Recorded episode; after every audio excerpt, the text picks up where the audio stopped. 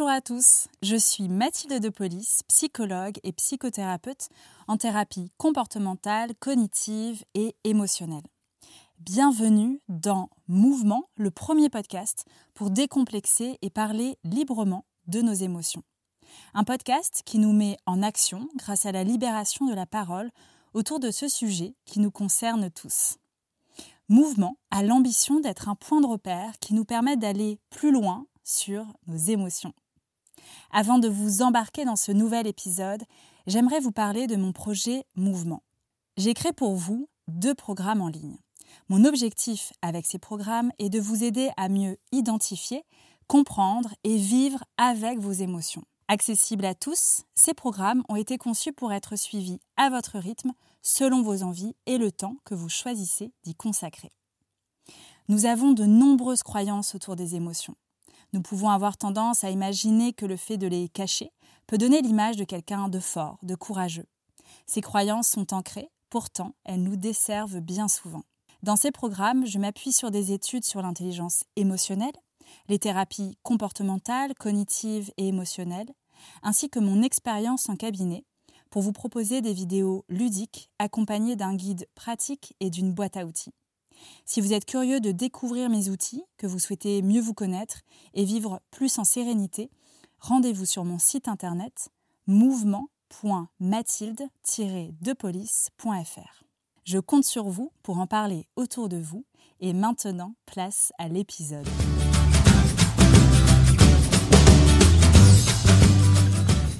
Aujourd'hui, j'ai le plaisir de partager un moment particulier avec plus qu'une invitée, une amie. Victoria Guillaumont, podcasteuse et écrivaine. Victoria est un soleil. Vous savez, ces personnes qui rayonnent d'énergie, d'idées et de dynamisme. Nous nous sommes rencontrés il y a deux ans et depuis, nous suivons nos projets respectifs, nous discutons pendant des heures et je souhaitais depuis un moment échanger avec elle sur ses émotions pour le podcast Mouvement car je pense qu'elle va pouvoir en inspirer plus d'une et plus d'un. Victoria a 23 ans, elle a grandi dans une ferme à côté de Bordeaux et la danse a toujours fait partie de son quotidien et lui permet de lâcher, d'apprendre sur soi et sur les autres. Elle suit un parcours classique, bac école de commerce, et à 21 ans, un peu par hasard, elle décide de créer le podcast Nouvel Oeil pour interviewer des personnalités qu'elle admire. Elle s'investit, fait preuve d'audace et de régularité, et aujourd'hui, Nouvel Oeil est une référence pour les jeunes et les moins jeunes dans cette autre vision du monde grâce aux invités qu'elle choisit. Dans cet épisode, elle nous partage comment elle a appris à mieux se connaître, à se faire confiance et à écouter sa joie et ses peurs. Comme beaucoup, elle grandit avec l'idée qu'il ne faut être que joie et ne pas laisser les émotions telles que la colère ou la tristesse nous envahir. Aujourd'hui, elle accepte sa tristesse et a même développé une forme de sympathie pour sa mélancolie. C'est une jeune femme sensible au monde vivant, qui s'émerveille de tout et qui fait preuve d'une grande curiosité et d'une envie de bouger et d'explorer. Elle revient sur son voyage en Inde qui a été un réel déclencheur sur plusieurs points. Elle nous expliquera pourquoi elle a refusé un CDI alors qu'elle était fraîchement diplômée et nous partagera une anecdote avec Monsieur Total sur la colère. Je vous souhaite une très belle écoute.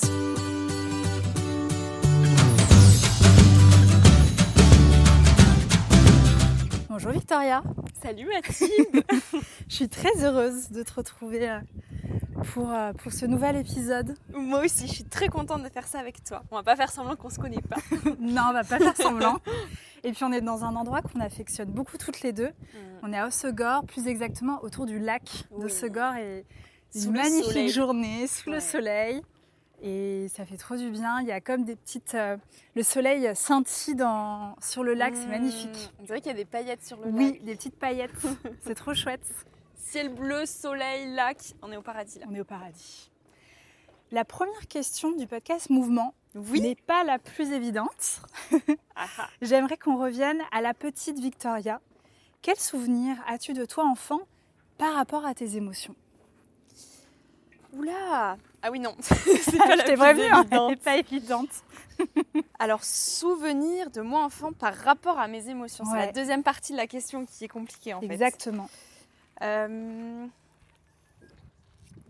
je pense que je ressentais beaucoup de choses, mais que je mettais pas forcément des mots sur ce que je ressentais ou que j'essayais peut-être de le cacher. Tu vois, tout ce qui pouvait être euh, par exemple colère ou tristesse, toutes ces émotions qu'on nous présente euh, comme négatives quand on est petit. Tu vois, on essaie de te dire, bah il faut le cacher, t'as pas le droit d'être en colère, c'est pas bien la colère. Ou euh, être triste, c'est pas une bonne émotion, il faut, il faut être dans la joie et puis il faut aller de l'avant, etc. En tout cas, c'est un peu une, éducation que j'ai reçue et, et, du coup, je m'autorisais peut-être pas trop l'être ou je le cachais quand je l'étais, tu vois.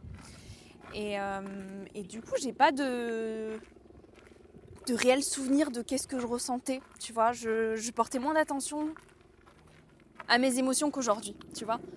Donc c'est compliqué de, me souvenir vraiment de comment je pouvais bah, être vis-à-vis de mes émotions. Tout à fait. Et tu te souviens de personnes en particulier ou tu, tu te souviens en détail qu'on ait pu te dire ne sois pas triste, c'est pas bien d'être en colère ou c'était comme intégré un peu inconsciemment euh C'était plutôt inconscient. Je pense que j'avais intégré ça euh, bah, avec les schémas de société quoi, qu'on nous vend un petit peu, mm. hein, que ce soit à l'école, notre entourage, à la télé. Euh, on voit souvent les gens heureux, on te dit qu'il faut être heureux pour être bien et donc que la tristesse c'est mal ou qu'il faut vite passer à autre chose. Tu vois, quand t'es triste, reste pas triste trop longtemps parce que bon, la vie c'est pas être triste quoi, tu vois. Et, et, du coup, j'étais tout le temps ouais, dans une sorte de dynamisme à, être dans la joie, etc. Je pense que ça m'a toujours suivi. Mais j'avais forcément des moments un peu plus down, mais que j'acceptais moins que je peux les accepter aujourd'hui, tu vois. Aujourd'hui, quand j'ai des moments un petit peu plus de tristesse, ben, je, les accueille et je me dis, mais c'est trop cool aussi d'être triste, tu vois. Je n'essaie pas de les, les, engloutir en me disant, non, non, non, pas du tout, faut pas pleurer, faut pas ci, faut pas ça, sois forte. Et donc j'ai beaucoup évolué par rapport à ça, je pense. Et oui, carrément, tu as vachement évolué, tu as, grandi aussi sur ton regard sur les émotions et sur toi-même. Et est-ce que tu te souviens d'un moment de vie, d'une personne, d'une lecture qui t'a euh, comme un peu révélé sur, bah tiens, c'est ça la tristesse, j'ai le droit d'être triste, et voilà ce que je peux en faire? Est-ce qu'il euh, il y a des souvenirs qui te reviennent par rapport... Euh, bah alors précisément sur les émotions, est-ce que c'est que la tristesse, la joie, etc. Honnêtement, c'est toi. Hein. Ça fait très peu de temps. Ça va faire euh, un an, un an et demi où je mets des mots là-dessus et où je les accepte. Euh, concernant les émotions, après, tout ce qui est développement personnel, apprendre à s'écouter, quelque part, c'était aussi être à l'écoute de ces émotions, mais je mettais pas les mots comme ça là-dessus.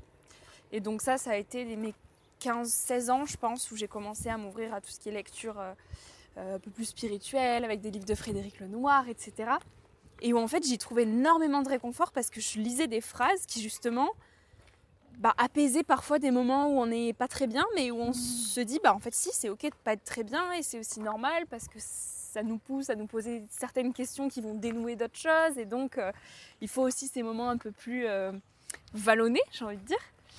Et donc ça ouais c'était pendant l'adolescence, je pense vers 15-16 euh, ans où finalement c'était très lié à mes émotions, mais je le, le disais pas comme je peux le dire aujourd'hui. Mais je pense que vraiment c'est toi, hein, quand, euh, quand tu m'as présenté un peu toutes ces émotions, notamment ton, ton, ton programme, mouvement que, j'ai testé, où je me suis dit, ah oui, oui, donc en fait il y a, y a, tant d'émotions, ça c'est ça, ça c'est ça. Et où là, j'ai commencé à être un peu plus à l'écoute euh, vis-à-vis de situations que je pouvais vivre au quotidien, tu vois, où ça me faisait écho. Je me disais, ah oui, donc là, ce que je suis en train de ressentir, c'est de la tristesse. Ok, je mets le mot sur la tristesse. Qu'est-ce que j'en fais maintenant, tu vois? Ah, C'est super. Donc c'est très récent. C'est super récent. Tout à fait. Victoria, tu dégages cette énergie, cette joie à travers tes réseaux, tes textes et ton livre aussi. Oui. J'aimerais savoir quel lien et quel regard as-tu sur ta joie de vivre? Quel regard J'ai l'impression que c'est vraiment intrinsèque à qui je suis. Oui. Je, mais je l'explique pas, tu vois. C'est, je vais m'émerveiller de tout. Bah là, par exemple, tu vois, tu le fais aussi bien que moi. En fait, c'est pour ça qu'on s'entend bien, je crois. Mais tu vois, des petites étincelles sur l'eau. Il y en a plein qui ne l'auraient pas vu comme ça au premier abord, qui se seraient dit oui bon bah c'est juste de l'eau, oui bon bah il y a du soleil, on, on l'a déjà vu, tu vois.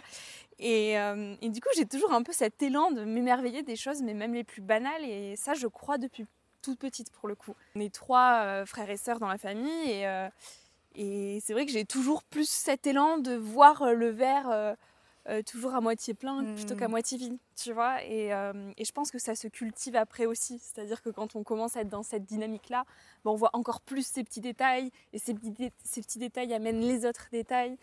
Et moi, je me rends compte que ça, me, bah, ça rend la vie beaucoup plus douce. Et j'ai compris assez récemment que c'était pas le cas de tout le monde en fait. Moi je pensais que tout le monde voyait la vie comme ça, tu vois, mm. que oui la vie c'est trop beau, même s'il y a des moments un peu plus down et, que c'est pas toujours facile, même, même les moments pas faciles peuvent être beaux. Et je pensais que tout le monde avait ce rapport un peu euh, bah, joyeux au monde, quoi, tu vois. Euh, et, c'est plus les autres qui m'ont renvoyé ça en me disant mais euh, Victoria c'est bon c'est juste un arbre ou Victoria c'est juste ça et moi je disais ben non c'est pas juste ça justement c'est c'est incroyable tu vois et donc le fait que les gens me fassent remarquer quelque part cette différence ou cette joie qui a un peu trop marqué bah ça m'a fait me dire que oui euh, peut-être qu'elle était un peu trop débordante quoi et donc bah, je me suis dit autant en faire quelque chose quoi donc que ce soit à travers mes podcasts l'écriture etc si j'ai tant cette joie incarnée, c'est qu'il faut aussi la propager au monde parce que pour, d'autres personnes, c'est peut-être pas aussi inné. Et, euh, du coup, c'est pour ça que j'essaie de la transmettre aussi, parce qu'aujourd'hui, je suis vraiment consciente que oui, euh, elle, est, elle est assez prépondérante dans ma vie, cette joie. oui, et tu la, tu la transmets bien. Est-ce que le fait de la transmettre, ça t'aide aussi à la cultiver? Ah oui, complètement complètement, ça met, je pense, dans une forme de cercle vertueux où, euh, du coup, de la transmettre, bah, ça nous attire aussi des personnes qui sont dans cette joie-là et qui vont d'autant plus la cultiver. Et c'est comme si on gravissait un peu des paliers, tu vois, un jeu de Mario où, euh, tiens, bah, tu as telle rencontre qui va du coup faire encore plus ricocher et puis qui va t'offrir telle opportunité pour exprimer encore plus cette joie. Et puis, c'est un cercle qui fait que grandir, en fait. Alors que si on la garde pour soi, ben, on n'en est pas forcément conscient, déjà. Et puis, euh, puis en transmission, je crois que c'est moins drôle, quoi. Beaucoup de personnes ont cette croyance que les personnes joyeuses comme toi, mm. eh bien, ne sont jamais tristes. Est-ce que mm. euh, tu pourrais justement euh, nous partager eh bien, quel lien tu as avec ta tristesse? Mm. Qu'est-ce que tu comprends aussi entre joie et tristesse, cet équilibre-là? Oui, c'est une super bonne question parce que c'est vrai qu'il y en a qui me le disent en fait. Oui. Mais toi, de toute façon, tout va toujours bien et t'es jamais triste. Alors que pas du tout, je pense que j'ai autant de moments de tristesse que n'importe qui en fait. Mm. Enfin, on est juste humain, c'est. C'est juste peut-être que j'ai un autre rapport à la tristesse. Et que du coup, bah, là, encore plus récemment, où je mets un mot sur ce que c'est que la tristesse et où je l'accepte encore mieux. Mais de toute façon, la vie, c'est des cycles. Et donc, euh, il y a des moments où forcément on a plus de doutes, d'autant plus quand on est une femme et qu'on a nos cycles menstruels. Mm. Euh, je, vois vraiment le lien entre les moments où, euh, où je vais avoir mes règles et où du coup je suis beaucoup plus à fleur de peau et où je vais beaucoup plus douter de moi-même et, euh, et, où le, le, moindre petit pépin dans ma journée ça va prendre une proportion juste énorme. Énorme, ouais. et où je me dis waouh, mais non, mais ça c'est juste ça, tu vois. Et donc je pense vraiment que c'est des cycles et je suis triste comme tout le monde, mais c'est, je l'accepte en fait. Tu vois, je me flagelle pas en me disant mais t'es triste. Enfin non, tu vois. Tu l'acceptes comment? Bah juste le fait de me le dire. Déjà, je pense que c'est beaucoup. Tu vois, de me dire euh, ok là aujourd'hui je suis pas dans un super mood et c'est pas grave, ça ira mieux demain. Ouais. Juste de me dire ça, ça déculpabilise énormément. Hmm. Et donc j'apprends à être à l'écoute de moi-même. Souvent les jours où je suis un peu plus triste, c'est les jours où il n'y a pas de soleil.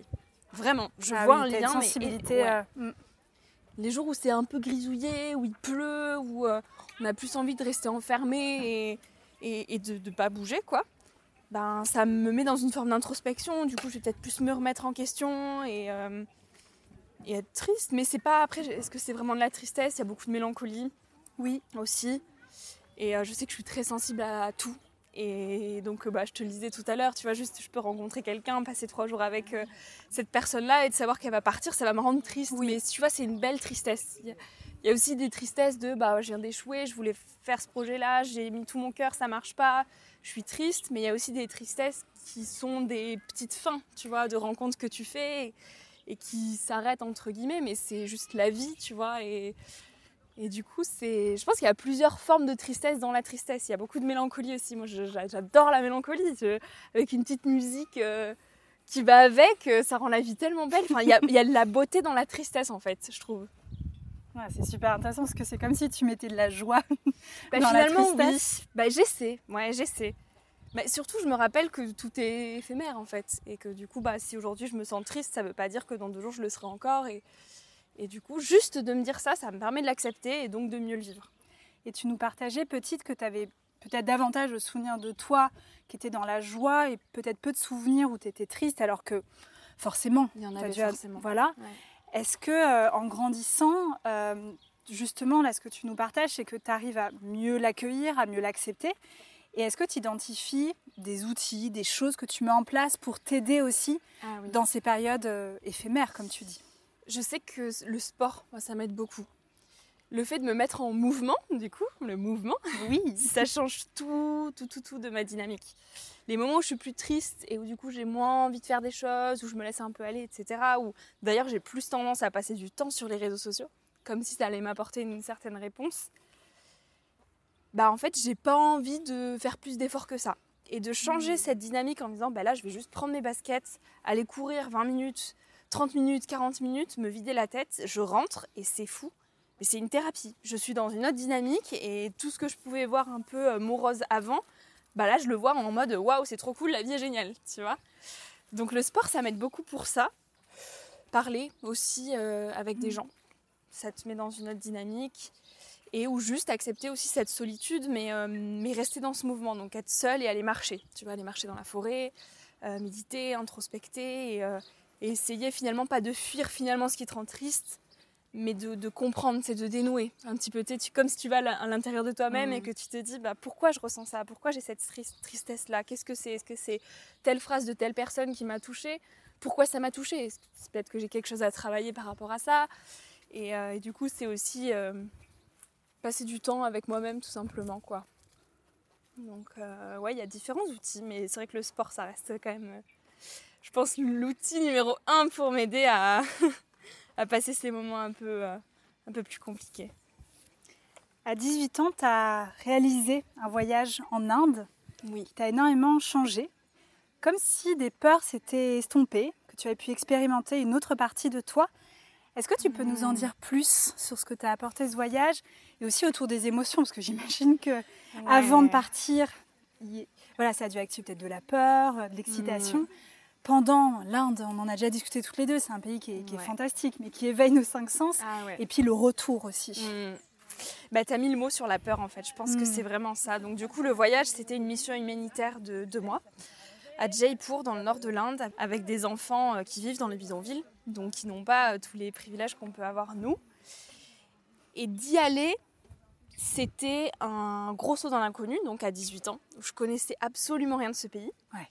Et où en fait les autres me faisaient peur parce qu'ils me renvoyaient cette idée que l'Inde c'était un pays très pauvre, que c'était dangereux, que euh, à 18 ans bah, on est trop jeune pour y aller, qu'en plus je suis une femme, etc. Et donc j'avais tous ces schémas sociaux, ces préjugés, etc. qui me revenaient en pleine figure. Alors que moi naturellement, je m'étais dit, mais je vais en Inde, il n'y a pas de problème. Je voyais pas, je voyais pas les problèmes. Et donc, plus on me renvoyait ces peurs dans la figure, plus je me suis dit, bah, vous savez quoi, j'ai envie d'y aller. Tu vois, comme s'il fallait que j'aille dépasser tout ces, et déconstruire un petit peu tout ce qu'on qu'on me disait. Et effectivement, quand je suis arrivée dans le pays, euh, là, j'ai compris. Je me suis dit, ah ouais, c'est euh, violent. Et là, il y a eu mes mille émotions qui se sont mélangées. Il y a eu, euh, bah, effectivement, la peur d'arriver dans un pays où je connais rien. Euh, la tristesse de se sentir loin de ma famille, euh, la joie en même temps de découvrir un nouveau pays avec de nouvelles odeurs, de nouvelles personnes, bah, l'empathie, enfin moi je, de voir ces enfants qui, n'ont rien de tout ce qu'on peut avoir et j'ai envie de tout leur donner. Et puis en même temps, c'est eux qui m'ont plus donné que ce que moi je pouvais leur donner parce qu'ils ont tellement d'amour, de joie à revendre que c'est juste magique. Et donc, euh, bah ouais, en, termes d'émotion, je pense que je suis passée par tout, tout, tout, tout ce qui peut exister. et les peurs, euh, ça m'a permis de bah, affronter ces peurs et de du coup beaucoup déconstruire. Euh, que ce soit la peur financière, tu vois, typiquement. Je me suis dit, ok, t'as peut-être peur de pas assez gagner d'argent un jour dans ta vie, mais ces enfants, regarde, ils savent même pas ce qu'ils vont manger ce soir, et pour autant, ils ont le sourire. Donc, quand bien même, il peut t'arriver la pire la pire des galères dans ta vie, tu as toujours ces enfants, ces sourires d'enfants en tête euh, qui pourront te rappeler que le bonheur peut rester là malgré tout. Tu vois, donc il y a eu ça. Et puis la peur du regard des autres, je pense que c'est vraiment la plus grosse peur que j'ai déconstruite en Inde. Parce que là-bas, honnêtement, mes priorités, elles ont complètement changé. Je pensais plus à euh, comment m'habiller euh, le matin pour, pour aller dans le bidonville, quoi. C'était, hop, ce que je prenais sous la main, pas besoin de mettre de maquillage. Je savais qu'ils m'acceptaient pour qui j'étais profondément.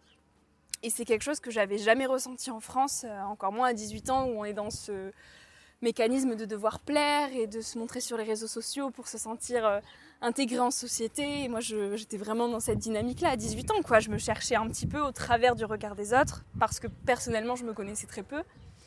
Et, euh, et là, ces enfants en Inde, ils m'ont juste accepté pour qui j'étais. Et pour la première fois de ma vie, je me suis dit, mais j'ai juste le droit d'être moi-même en fait. Et, euh, et, les gens, ils te le renvoient tellement bien quand tu es juste toi-même. Et donc quand je suis rentrée en France, j'ai me suis dit, mais je veux plus jouer un rôle pour jouer un rôle. Donc, euh, moins de temps sur les réseaux sociaux. Je veux plus publier des photos parce qu'on m'a dit que c'était stylé d'avoir plein de j'aime sous mes photos. Je veux plus faire semblant d'être avec ces amis-là parce que euh, c'est des gens euh, populaires, entre guillemets. Je veux plus sortir en boîte de nuit tous les samedis parce qu'on m'a dit qu'il fallait sortir en boîte de nuit quand on avait 19 ans. Et, et, donc, je me suis vraiment détachée de cette peur du regard des autres pour juste être qui j'étais. Et, et, ça, ça a été la porte ouverte à plein d'autres choses parce que du coup ça a laissé la place pour d'autres personnes euh, qui sont rentrées dans ma vie mais qui me connaissaient et qui m'aimaient pour qui j'étais profondément, donc sans filtre. Et puis ça laisse aussi plus de place pour du coup du temps pour soi, pour se connaître, pour se faire confiance, etc. Donc euh, ouais, une, des grosses peurs pour répondre à ta question, c'était vraiment la peur du regard des autres que j'ai laissé de côté en Inde. Et après, bah forcément, ouais, quand je suis rentrée en France, après avoir vécu tout ça, j'ai eu des peurs de... Euh, mais du coup, comment je m'intègre euh, dans un pays occidental maintenant que je sais tout ça? Maintenant que je sais que euh, gagner toujours plus, c'est pas forcément être heureux, que euh, avoir des beaux diplômes et enchaîner les cases que l'on peut cocher très vite, il faut être la meilleure, etc. Moi j'étais dans ces schémas-là. Et là je me suis dit, ben non, en fait, c'est plus ça. L'Inde t'a montré que c'était pas ça qui te rendait heureuse. Et donc maintenant il faut déconstruire tout ça. Et alors déconstruire. ah ouais, bah alors là. Et ça, ça a été vraiment le, le, comme un déclic et moi, je t'ai connue euh, après. Oui, du coup. Et en fait, de ce que je peux observer, c'est que tu as su déconstruire beaucoup d'attentes sociales, familiales. Euh, mm. Justement, tu as fait le choix de refuser un CDI pour rester à ton compte. Ouais. Justement, cette déconstruction, et je pense qu'il y a de la peur derrière. Ouais, bah, complètement, ah bah oui. qui, est, dans un sens comme dans l'autre. Peut-être que certains ont peur financièrement de ne pas avoir assez, donc ils vont accepter un CDI. Mm, bah oui. Et toi, tu avais une autre peur c'était quoi d'accepter un CDI Qu'est-ce que ça t'a Qu'est-ce que ça aurait pu activer comme peur? Bah, Moi, j'avais juste la peur de passer à côté de ma vie, en fait. Hmm. Tu vois, c'est une jolie peur. Ouais, je me suis dit, bah, soit j'ai les peurs que d'autres me renvoient, c'est-à-dire la peur de pas faire ce que mes parents auraient prévu pour moi, et donc de les décevoir parce que je prends pas ce beau CDI en finance dans une autre tour à la Défense à Paris. Euh, la peur de pas avoir un métier stable parce que si je choisis la voie de l'entrepreneuriat et des métiers qui qui se construisent par passion, bah forcément euh, c'est plus compliqué d'investir sur 3-4 ans parce que euh, le salaire il est, plus variable, euh, donc pas de stabilité. et puis juste la peur aussi, bah, encore une fois, du regard des autres, quoi, parce que quand tu sors de tes études, on te pousse quand même à décrocher ton premier CDI et puis à, entre guillemets, construire ta vie. On te dit, voilà, maintenant tu cotises pour ta retraite et puis il faut commencer à investir et puis avoir de l'immobilier. Et puis en fait, tu es toujours dans une forme d'anticipation. Ou du coup, avoir ton CDI, bah, c'est quelque part une façon de précisément savoir où tu seras dans tant de mois, tu vois. Et une façon de euh, euh, bah, voilà, anticiper dans 10 mois, si aujourd'hui tu investis, euh, tu auras du patrimoine, tu auras de l'immobilier, etc. Et, moi, je me suis dit, mais donc ça veut dire qu'on passe nos journées à anticiper demain, tu vois. Et j'avais quelque part l'impression qu'on allait m'enfermer, tu vois, me mettre un filet de sécurité tout autour et qu'on allait mettre un peu mon destin dans les mains de quelqu'un d'autre euh, mon patron, par exemple, voilà, tu mhm. signes un CDI et puis il te dit tu arrives à telle heure au, bureau, tu pars à telle heure, et aujourd'hui tu fais ça et tu as tel dossier à rendre. Et donc, ok, oui, je sais combien je gagne à la fin du mois, ok, oui, je sais où je serai dans deux ans, mais, mais je vais attendre les vendredis soirs pour commencer à vivre, je vais attendre les vacances pour commencer à vivre, et en fait, non, tu vois, la vie, elle est juste maintenant.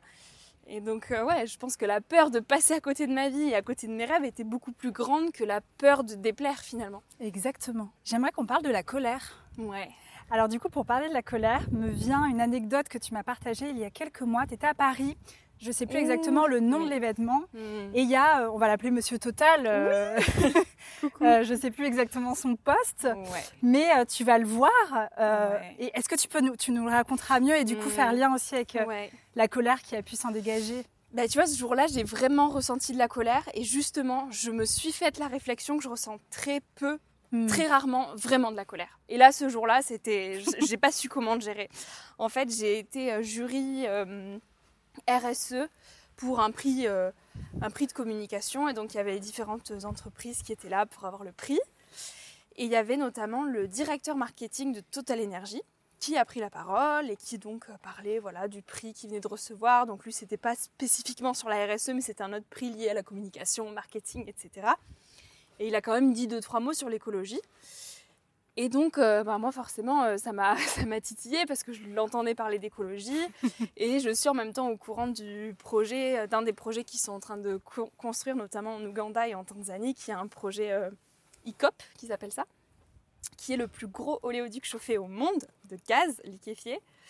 et qui donc bah, va en termes de biodiversité et d'écologie, c'est juste un désastre parce que ça va passer par euh, différents lacs comme le lac d'eau douce Victoria, le lac Albert. Il y a plein de populations qui vont être euh, euh, ben, migrées pour, mhm. enfin même pas migrées. Parfois, ils les laissent juste comme ça. Allez hop, on prend, on traverse d'autres villages et puis débrouillez-vous. Et, surtout, bah ouais, ça pose le problème du pétrole qui est qu'aujourd'hui, ben, vu le rapport du GIEC, vraiment il faut laisser le pétrole dans le sol et, arrêter d'aller les. Mhm. Euh, de continuer quoi des projets assez affolants comme ça. Et donc euh, bah, moi j'étais à la fois consciente de ça et en plus je l'entendais parler d'écologie et je me disais mais il peut pas euh, dire ça alors qu'il y a ce projet qui est en train d'être fait en Ouganda et en Tanzanie. Et donc bah, je me suis dit écoute va lui parler. Donc il termine son intervention et puis j'y vais un petit peu naïvement quoi. Je, je, me présente je dis voilà j'ai 23 ans j'ai quand même un peu peur pour mon avenir. Je suis assez consciente des des, problèmes écologiques qu'on peut connaître aujourd'hui. Et euh, j'ai entendu parler de votre projet ICOP. Euh, est-ce qu'on peut en discuter deux minutes? Et là, je vois son visage qui vraiment se décompose. Et puis il me dit euh, J'ai pas le droit de m'affirmer sur ce sujet-là. Et donc moi, bah, je lui dis bah, Enfin, quand même, vous êtes directeur marketing de Total, vous, êtes censé connaître quand même un minimum le sujet, je pense. Et il me fait Non, non, je m'affirmerai pas. merci mademoiselle, au revoir quoi. Et il est parti. Donc je pense qu'il devait penser que j'avais, je sais pas, une caméra cachée ou un truc. Mais, mais en fait, ça traduit juste euh, le problème actuel, qui est que on est impuissant face à ces gens-là. Il a même pas voulu m'écouter et il a juste fui le sujet. Donc ça a encore plus confirmé le fait que c'était un sujet qui dérangeait et qu'il y avait des choses qui cachaient et que, qu'il voulait pas en parler, quoi. Et donc moi, euh, là, pour le coup, enfin, je me suis sentie tellement désemparée. Je suis sortie de là. Et j'ai pleuré. Et je pleure très rarement. Vraiment, dans mm. une année, je dois pleurer deux ou trois fois, pas plus, euh, et encore. Et là, j'ai pleuré. Je me suis sentie tellement, mais juste petite face à cette personne-là, tu vois, de me dire, mais il, a la responsabilité, euh, enfin, il, total, tu vois, ont la responsabilité de tellement de personnes entre leurs mains et, et qu'ils soient même pas dans ce dialogue, tu vois, juste en parler. et je me suis dit, mais qu'est-ce que je peux faire? Et j'avais pas de solution. Et de pas avoir de solution, ça m'a mis dans une forme de colère. Je me suis dit, je suis consciente et je peux rien faire. Et là, c'était, j'ai pas su comment réagir en fait. Vraiment, j'ai pas su comment réagir. Et donc le soir, quand je suis rentrée, euh, j'ai utilisé entre guillemets ma meilleure arme, qui est celle de l'écriture. J'ai eu envie d'écrire un peu ce que ce que j'avais ressenti, ce que j'avais vécu. Donc j'en ai fait un post sur LinkedIn qui après a complètement buzzé. Il y a eu plus de 2 millions de vues. J'ai reçu des centaines de messages et euh, et ça m'a redonné de l'espoir parce que je me suis dit, si ça, ça a parlé aux gens, ça veut dire qu'il y en a quand même beaucoup qui sont conscients et qui comprennent qu'il y a un problème. Et c'est revenu du coup aux oreilles de Total qui m'ont répondu par commentaire. un commentaire avec juste un lien. Euh, oui, on est souvent interpellé comme vous par des activistes euh, qui dénoncent ce projet. on a répondu euh, à vos questions dans cet article. Il met un lien de l'article de 40 pages, tout en anglais, tu comprends rien. Et je me suis dit, mais c'est vraiment, je me suis dit, c'est du foutage de gueule. Mais vraiment, me suis dit, ils n'ont même pas répondu en main propre. Une réponse claire que tout le monde peut comprendre. Ils te renvoient sur des articles incompréhensibles. Enfin, ça montre quand même qu'il y a un problème et qu'ils veulent cacher des choses, tu vois. Et... Donc bon, ouais, voilà, ce jour-là, j'ai ressenti vraiment beaucoup, beaucoup de colère. Et puis après, je me suis dit que ça servait à rien de ressentir cette colère-là. Enfin, qu'il fallait l'accueillir, mais qu'elle n'était pas constructive. Et j'ai un ami, euh, bah, notamment Arthur, avec qui je suis en colocation ici, qui m'a dit, mais tu sais, la colère, elle détruit que ceux qui la portent et euh, tu as cette forme de joie de vivre que, que tu incarnes. Et en fait, les gens sont impressionnés par les gens heureux. Et du coup, ta seule façon de peut-être réveiller ces gens-là ou de leur montrer que ça va pas, c'est de montrer que tu es heureuse parce que ces gens-là, ils sont pas forcément heureux. Et, ils seront beaucoup plus impressionnés par quelqu'un d'heureux que par quelqu'un de coléreux. Et, donc, euh, mais plus ta joie de vivre au service du monde que ta colère, quoi. Et ça, moi, ça m'a fait beaucoup réfléchir. Je me suis dit, mais en fait, il a raison. Ça sert à rien que je sois en colère parce qu'on va pas faire changer les choses en étant dans la dualité et, dans, dans, ouais, dans la confrontation quoi. Ce qui est chouette dans, cette anecdote que tu nous partages, c'est que cette colère, parce que la colère, c'est une émotion qui peut faire peur, ouais. parce qu'elle elle active tout d'un coup énormément d'émotions et d'énergie. Et que là, cette énergie, tu l'as pas laissée macérer en toi, parce que je pense mm. que tu l'aurais peut-être encore plus mal mm. vécu, de dire Ah, zut, je ne vais pas parler. Tu es allé le voir et mm. ça demande quand même de l'énergie, euh, j'imagine, d'aller voir un monsieur, euh, ce monsieur-là, de lui dire ce que tu avais à lui dire. Ensuite, il y a eu ces larmes qui t'ont permis de décharger, toi qui pleures euh, rarement. C'est venu décharger. Le soir, t'écris. Tu aurais pu garder cet écrit pour toi. Et encore une fois, un de tes outils, c'est de transmettre. C'est vrai. Et tu en as fait quelque chose. Euh, sur LinkedIn, euh, tu partages euh, beaucoup d'articles et, des articles qui, plaisent, qui parlent, qui résonnent. Il y a énormément d'engagement de la part des gens qui te suivent, que ce soit sur LinkedIn ou, les autres réseaux que tu utilises. Et ça a eu une force. C'est vrai.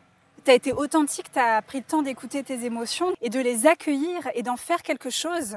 Et même d'en parler autour de toi, au-delà des réseaux. Tu parlais d'Arthur. Euh, le fait aussi de, partager cette colère, il a pu aussi te faire un retour. Et en effet, une force que tu as, c'est de pouvoir propager et vivre avant tout ta mmh. joie. La colère, c'est vrai que le mieux, c'est de la laisser euh, nous traverser et de ne pas la laisser macérer en nous. Mmh. C'est là qu'elle fait, a priori, le plus de, dégâts. Bah, tu vois, je m'en étais pas rendu compte, euh, comme quoi c'est naturel. Je m'en étais pas rendu compte avant mmh. que tu me le dises. C'est c'était, j'ai senti en fait, vraiment, à l'intérieur de moi, j'ai senti une nécessité absolue d'aller parler à ce monsieur. Je me suis dit, si j'y vais pas, je le vivrai mal. Et, ça m'a demandé du courage. Hein. Sur le ah moment, je me suis dit, waouh, est-ce que j'ai vraiment l'audace là d'aller lui parler? Et ça, ça s'est fait en une fraction de seconde. Hein. Dans ma tête, ça a switché. Je me suis dit, si j'y vais pas, j'aurai un regret. Et donc j'y suis allée. Et après, le fait de pleurer, pareil. C'est là pour le coup, j'ai rien retenu. Tu vois, je, je, j'ai pas essayé de me dire, non mais tu vas pas pleurer pour ça tu vois, c'est sorti, mais tout seul. Et le fait d'écrire, pareil, c'est venu tout seul. Enfin, finalement, tout s'est fait naturellement, tu vois. C'est la colère m'a traversée et ça a fait. Je vais lui parler, je pleure, j'écris. mais je l'avais pas du tout euh, bah, conscientisé avant que tu m'en parles, tu vois. mais je pense que ouais, je l'aurais beaucoup plus mal vécu si j'avais rien fait de ces trois choses-là. On a bientôt euh, fini euh, cet épisode, mais avant de se quitter, Victoria, il y a quelque chose qui me frappe chez toi, c'est cette envie en permanence de te recentrer sur toi, mm. de te faire confiance et de trouver cet équilibre. L'équilibre entre vie perso, vie pro, un équilibre aussi euh, euh, vie sociale et vie plus perso. Euh, est-ce que tu aurais quelque chose à nous partager dans tout ce processus, ces réflexions que tu as actuellement pour les auditeurs qui nous, qui nous écoutent? Mm. Je pense que c'est hyper important justement de rester à l'écoute de soi parce qu'on peut très très très vite se laisser déborder par les événements extérieurs, par les sollicitations des autres et se perdre. Et je pense euh, profondément que quand on se perçoit, bah après on est beaucoup plus à même de se de laisser notre vie finalement être dictée par d'autres. Tu vois, on va plus avoir tendance à chercher des validations extérieures ou de consommer aussi pour euh, bah, combler un vide qu'on a à l'intérieur de nous-mêmes, etc. Et pour moi, la base, c'est vraiment d'être en paix avec soi, de se connaître pour être à l'aise avec les personnes qui vont nous entourer, à l'aise avec nous-mêmes avant tout, et donc pour pouvoir bien construire notre vie, nos projets et rayonner.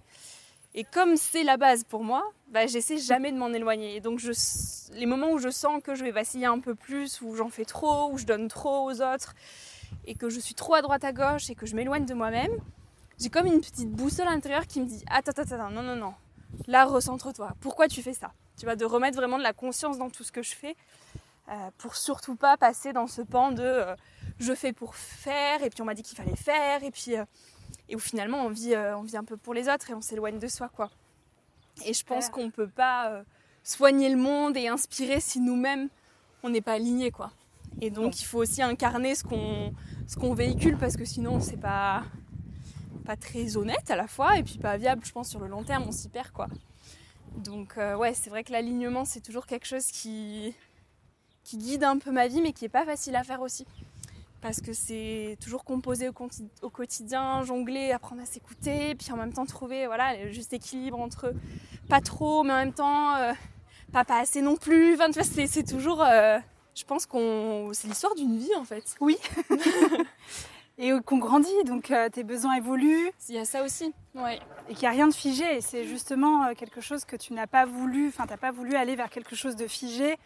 J'habite tel appart, dans telle hmm. ville, j'ai mon CDI, j'ai mes cinq semaines de vacances. et en disant ça, je ne porte pas de, de, de, jugement sur les personnes qui ont choisi. oui, c'est un choix. Chacun, un choix. Exactement. Et peut-être que dans dix ans, on se Exactement. Bah oui. Voilà. Peut-être. Mais euh, je pense que la différence, c'est quel que soit le choix, les décisions de vie qu'on prend, c'est de, le faire pour soi avant tout mm. et que ça prenne sens pour nous. C'est ça. Tant que c'est aligné avec nous-mêmes, euh, c'est tout quoi. C'est là où on doit être. Ouais, complètement. Merci beaucoup Victoria d'avoir accepté mon invitation. Et bien merci à toi Mathilde, ça me fait très. D'avoir passé ce, moment euh, ensemble, c'est magnifique. Je pense que vous aurez entendu nos, pas dans le sable, les oiseaux, sûrement quelques vélos. Où est-ce qu'on peut te retrouver pour les personnes qui veulent en savoir plus sur toi, découvrir ton podcast? Hmm. Alors sur les réseaux sociaux, je suis très active sur Instagram sous le nom Nouvel Oeil. C'est là que je mets un petit peu toutes les actualités du podcast notamment. Le podcast, lui, s'écoute sur Spotify, sur Deezer, sur iTunes, donc ça s'appelle Nouvel Oeil. Sur toutes les plateformes d'écoute, donc là, si vous écoutez Mouvement, vous devriez pouvoir euh, trouver Nouvel Oeil. Euh, et puis aussi, voilà, je suis euh, plus active sur LinkedIn pour tout ce qui est plus des sujets de société mhm. sur lesquels j'ai envie de m'affirmer, etc. Euh, une jolie newsletter aussi. une newsletter, voilà, via mon site. Donc le site, il y a un site internet Nouvelle Œil Podcast et j'écris une newsletter de temps en temps, quand l'envie me prend. Exactement. Voilà. Ça fait toujours plaisir de la recevoir et de la lire. Puis il y a le livre aussi, Ce qu'on n'apprend pas à l'école, qui a été publié en septembre dernier, qui qui est euh, bah, partout en fait. Hein. Euh, dans les petites librairies, souvent il faut le commander, mais sinon il est disponible euh, plutôt, plutôt facilement dans toutes les librairies de France. oui, je confirme. Voilà. Je mettrai bien sûr tous les liens dont tu nous as parlé. Mm. Et je te remercie encore et je souhaite à, à, tout le monde une magnifique journée. Merci, puis merci à toutes celles et ceux du coup qui ont partagé ce moment avec nous. yes, merci. À bientôt. À bientôt.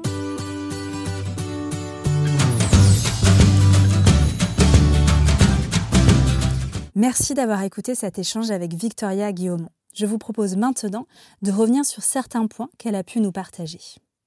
Victoria nous partage cette vision de l'aspect éphémère de nos émotions. Elles viennent, s'en vont, et puis reviennent. Nombreux sont ceux qui ont cette croyance que si j'écoute une émotion, alors elle restera pour toujours. Eh bien non. Plus j'accepte que oui, je suis triste, moins celle-ci va durer. Le mouvement est un élément qui nous rapproche avec Victoria et semble être un outil primordial pour son équilibre. Ne pas rester figé. Dans nos idées, dans notre quotidien, dans nos émotions. Voir la vie comme un mouvement perpétuel, cela peut se traduire de plusieurs manières. Aller marcher, appeler un ami, écrire, partager, faire du sport et de plein d'autres manières différentes. Nous pouvons entendre qu'il est bon de laisser traverser nos émotions, mais concrètement, à quoi cela consiste? L'anecdote sur Monsieur Total est un bon exemple. Victoria ressent de la colère. Pourquoi? Car les messages transmis par ce monsieur viennent toucher les valeurs et les convictions de Victoria. Elle ne se sent pas respectée et la valeur de l'injustice est touchée. La colère s'active fortement dans son corps. Elle a décidé à ce moment-là, sans forcément mettre des mots dessus, d'utiliser l'énergie de cette émotion pour aller lui parler. Elle ne l'a pas laissé macérer en elle. Elle n'a pas ruminé. Elle a accepté que cela l'a touchée et elle en a fait quelque chose. Cet échange, les larmes de décharge et le texte qu'elle partage le soir même. On se retrouve très vite pour un nouvel épisode. Je réalise et monte ce podcast toute seule, alors si vous aimez cet épisode, je vous invite à le partager autour de vous, à me le dire et à laisser un avis sur iTunes, Apple Podcast. Cela vous prendra quelques minutes, mais me donnera beaucoup d'énergie. Vous pouvez me suivre sur Instagram, at MathildePolicePsy. Et si vous souhaitez aller plus loin sur vos émotions, je vous laisse découvrir mes programmes en ligne sur mouvement.mathilde-depolice.fr. À très vite pour un nouvel épisode.